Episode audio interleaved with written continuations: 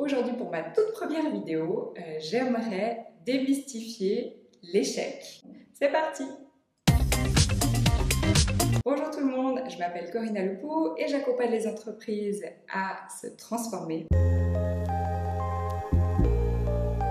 Tout d'abord, au niveau de l'entreprise, je pense que la plus grosse peur de l'échec, celle dont on me fait le plus part, c'est la peur de ne pas être assez rentable, de ne pas faire assez d'argent. Cette peur-là, elle est tellement euh, importante qu'elle mérite une vidéo à elle seule. Donc, je vais en faire une euh, plus tard à ce sujet. Donc, si je parle de la peur de l'échec, maintenant à un niveau individuel, puisque de toute façon, l'entreprise étant composée d'individus, euh, c'est forcément un sujet qui va concerner l'individu en premier lieu. La peur de l'échec, qu'est-ce que c'est? Ben Déjà, avoir peur de l'échec, c'est euh, ne pas vouloir prendre de risques parce qu'on ne sait pas ce qui va se passer exactement.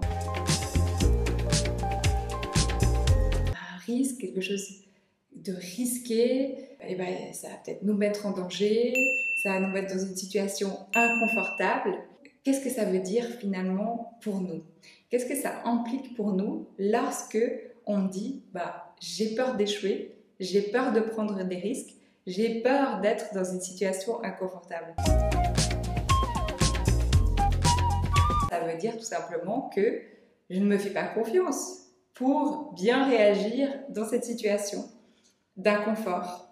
Et donc, euh, bien souvent, ce qui se passe à ce moment-là, c'est qu'on évite. On se dit, ah non, non, là, là, ça va pas. Je vois d'avance qu'il y a potentiellement tel et tel risque et donc tel et tel danger. Et donc, j'évite. Ou alors, je prends des mesures à l'avance qui me permettent de contrôler la situation à venir. Et euh, ça implique une vision de soi-même aussi particulière. Ça implique qu'on se voit comme une personne fragile et comme une personne beaucoup trop faible et fragile pour euh, savoir comment réagir. Donc on ne se fait pas confiance à ce niveau-là. La première des choses que j'ai envie de dire, c'est attention, l'apport de l'échec et surtout aller jusqu'à euh, au côté prévoir et contrôler. Donc, je ne prends pas de risques ou alors seulement ceux qui sont prévus et que je peux contrôler d'avance. Eh bien, ça implique une vision de soi qui est qu'on se voit comme une personne fragile qui ne saura pas réagir. Du coup, deuxième chose. En s'empêchant d'échouer, donc en s'empêchant de ne pas bien réagir dans certaines situations, on s'empêche aussi d'entraîner sa capacité à rebondir et sa résilience. Et en fait, ça, c'est un point aussi qui est très important. Quand on évite toutes les situations inconfortables pour soi, on évite aussi d'apprendre comment faire face à ces situations dans le futur et donc à être armé et résilient pour euh, la vie. J'imagine que vous vous en êtes aperçu tout seul. Les échecs c'est quelque chose qui est quand même assez courant. On a tous connu une situation où on n'a pas réussi quelque chose dans notre vie. Et donc, essayer de prévoir et contrôler absolument tout à l'avance, c'est vraiment totalement illusoire et c'est une bataille perdue d'avance. Donc, ça ne sert à rien. Ce qui sert, en revanche, c'est à construire sa capacité à rebondir et à être résilient. Ça, c'est la deuxième chose que je voulais dire. La troisième chose,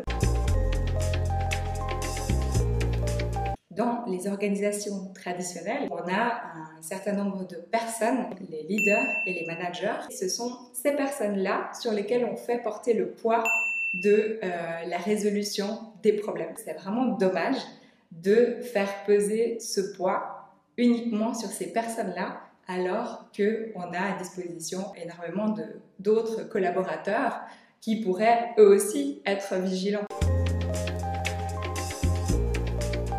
Dans un modèle d'organisation alternatif qui est celui de l'autogouvernance dont je, ne vais pas parler de manière extensive ici, je vais aussi faire une vidéo plus tard à ce sujet, je vais juste vous mettre euh, quelques, quelques critères et une description là dans la, description de la vidéo. En deux mots, euh, l'autogouvernance, ça implique de euh, distribuer l'autorité sur l'ensemble des collaborateurs. Ça veut dire que chaque personne dans l'entreprise pourra prendre à un moment donné des initiatives et des décisions euh, qui peuvent aussi euh, faire en sorte qu'on résout des problèmes. Dans l'autogouvernance, eh bien, on comprend que plus il y a de personnes qui sont euh, vigilantes et qui peuvent être responsabilisées, et autonome, plus il y a potentiellement de personnes qui peuvent se mettre et créer des synergies et faire en sorte de résoudre les problèmes lorsqu'ils surviennent. Donc, si je résume, premièrement, c'est que lorsqu'on a peur de l'échec, en réalité, c'est qu'on se voit comme trop faible et fragile pour arriver à réagir de la bonne manière. Deuxièmement, c'est que en évitant d'échouer, du coup, on n'entraîne pas sa résilience et donc on n'est pas résilient finalement ou très peu. Et troisièmement, c'est que l'autogouvernance, donc l'autorité distribuée sur l'ensemble des collaborateurs, permet d'activer cette résilience chez tous les collaborateurs finalement et de faire en sorte que les problèmes soient pris en charge euh, d'une manière bien plus rapide et bien plus efficace. Finalement, il ne me reste plus qu'à vous souhaiter d'échouer beaucoup pour être très résilient. À bientôt!